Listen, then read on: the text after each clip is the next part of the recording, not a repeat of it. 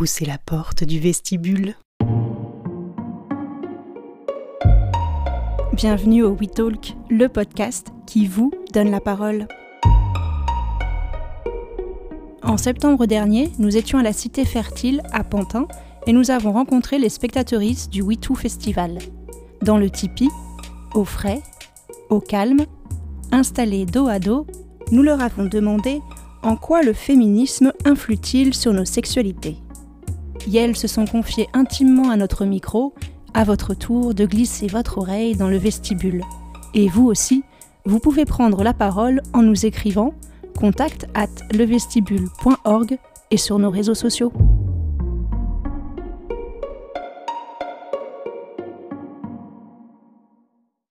En fait, la question que j'ai vue, ou la question c'est euh, en quoi le féminisme euh, influe votre nos sexualités, tout de suite ma, réaction c'était d'inverser. Euh, pour moi, la question, ça serait plutôt est-ce que nos sexualités influent le, féminisme en fait?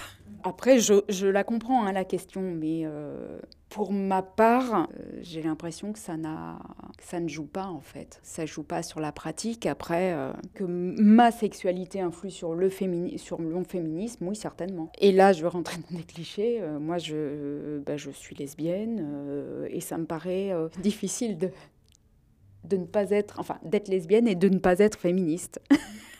Euh, c'est plus dans, ce, dans cette logique-là, c'est-à-dire pour moi le féminisme, de, ben, voilà, d'être, euh, de défendre le, le droit des femmes, d'essayer de, de, ne pas être dans des relations euh, patriarcales, on va dire, mais de par ma sexualité, forcément, je le suis moins aussi. Enfin, en tout cas, hétéronormé. Patriarcal, ça, c'est encore autre chose et à voir. Pour moi, j'ai toujours été. Voilà, je suis née lesbienne. Et. Alors, je vais dire maintenant, je sais pas, on m'a, entre guillemets, euh, traité de féministe avant que je sache. Euh, que je connaisse ma sexualité. Donc, je, c'est interrogeant comme question, en fait. Euh, je ne sais pas si c'est le féminisme qui, qui, influe sur la sexualité, la mienne en tout cas, ou ma sexualité qui influe sur mon féminisme. J'ai un peu de mal avec les étiquettes, en fait. le fait d'avoir à se revendiquer, c'est toujours pour moi problématique, en fait. On a besoin d'en passer par là, et je dis on a besoin parce que je pense que c'est nécessaire de le réaffirmer. C'est le mouvement de de fond là depuis quelques années et je trouve ça très bien. Et en même temps, ça m'emmerde d'avoir à l'affirmer parce que ça montre aussi une, ça montre que c'est pas égalitaire encore, quoi. Alors qu'on devrait même pas se poser la question.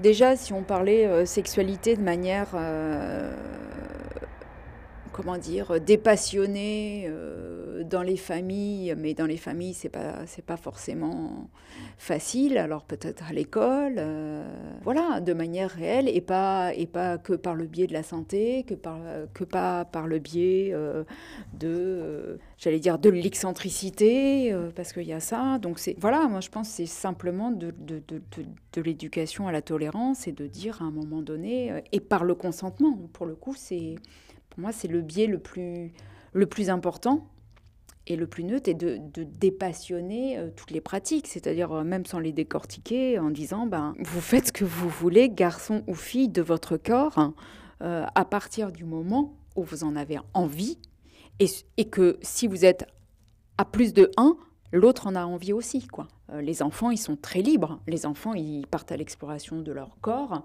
euh, sans préjugés, euh, sans quoi que ce soit.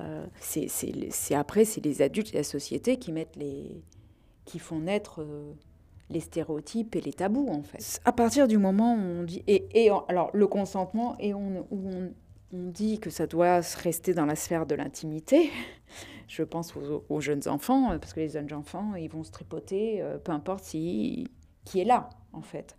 Euh, donc de dire, bah écoute, ok, tu, tu, tu, tu, veux faire ça, tu ressens ce besoin-là, mais par contre, tu vas aller le faire dans un endroit où tu es, tu es seul avec toi-même, parce que, bah, parce que les autres n'ont peut-être pas besoin d'être, d'assister à, à ton exploration personnelle, en fait. Après, qui, qui peut le faire? C'est la vraie question. Et vraiment, à part l'école, je vois pas bien, quoi, parce que c'est la seule institution qui touche tout le monde et à des âges euh, tout petits, en fait. Et si c'est pour faire de l'éducation à la sexualité euh, au collège ou au lycée, euh, ça sera que dalle, quoi.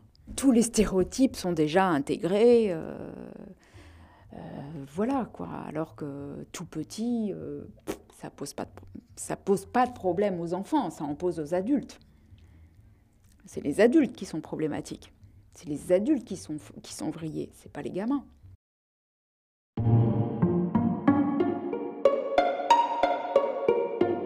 C'était Le We Talk, un podcast proposé par Le Vestibule. Suivez-nous sur les réseaux sociaux, likez, partagez, commentez, la porte est ouverte, entrez sans frapper.